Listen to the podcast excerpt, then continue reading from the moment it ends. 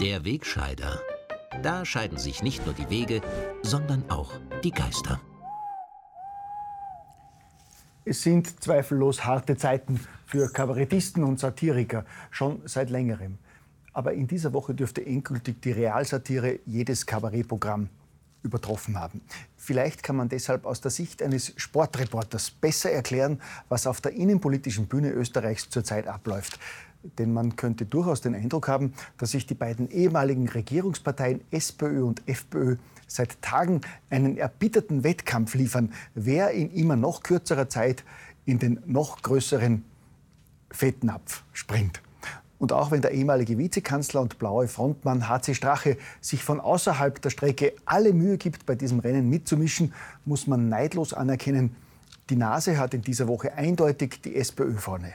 Joy Pamela Rendi Wagner und ihr Team haben sich in einem sehenswerten Sprint an die Spitze gesetzt. Das ist Realsatire vom Feinsten, meine Damen und Herren. Da verblasst selbst HCs bisher heftigster Comeback-Versuch samt Fotosession mit Frank Stronach.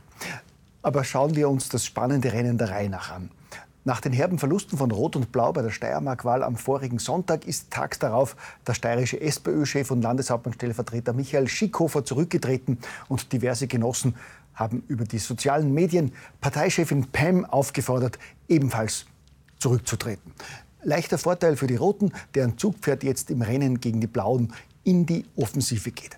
Randy Wagner sagt am Montag, sie fürchte sich vor keiner Debatte um ihre Person und formuliert gewohnt, pointiert und scharf. Pam sagt wörtlich, es sei klar, dass es nicht so weitergehen kann wie bisher, dass wir einen Weg der Erneuerung dringend brauchen und dass wir diesen Weg gemeinsam gehen müssen.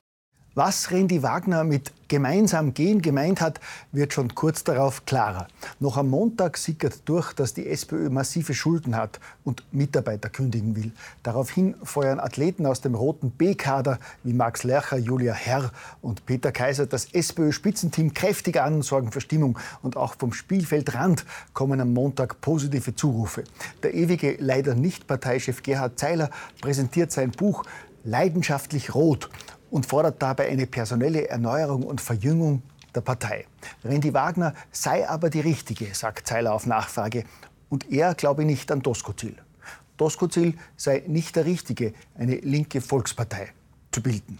Die Roten bauen damit ihren glatten Vorsprung aus. Doch jetzt holen die Blauen zum Gegenschlag im Fettnapfrennen aus. HC Strache bietet der FPÖ via Facebook an, bei der Wienwahl anzutreten, was dort für helle Aufregung sorgt. Vielen Blauen reicht's jetzt. Es wird laut über einen Parteiausschluss Straches nachgedacht und im Kampf gegen die Roten legt der niederösterreichische Landesrat Gottfried Waldhäusl nach und vergleicht HC gar mit Unkraut.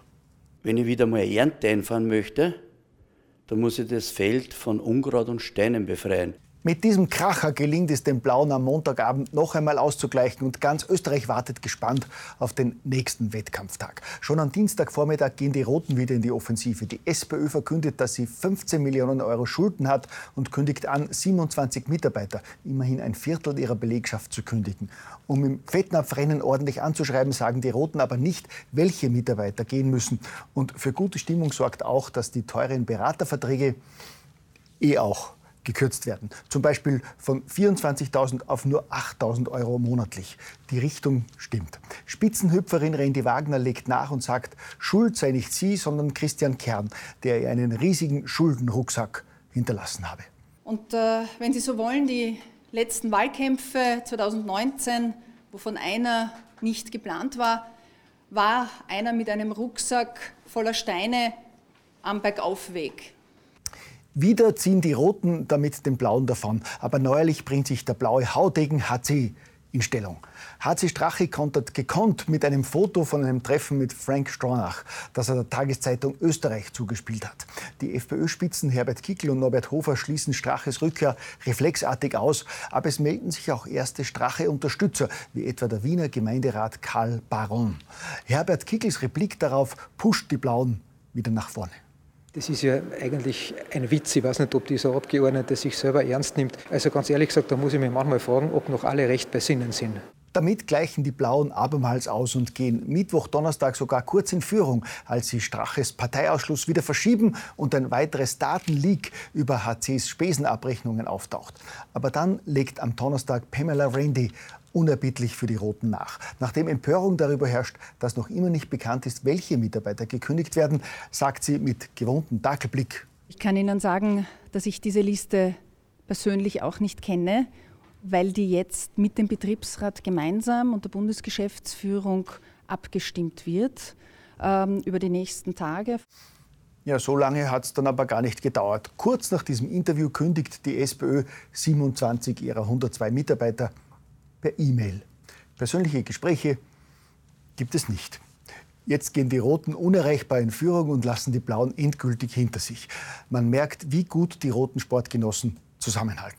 Christian Kern widerspricht Pamela Rendi und sagt, es sei nicht 15, sondern exakt 10,6 Millionen Schulden gewesen, die er hinterlassen hat. Die roten Gewerkschafter bewerben zur Zeit der Kündigungen geschmackvoll den Spruch, Menschen werden gekündigt, aber die Arbeit wird nicht weniger.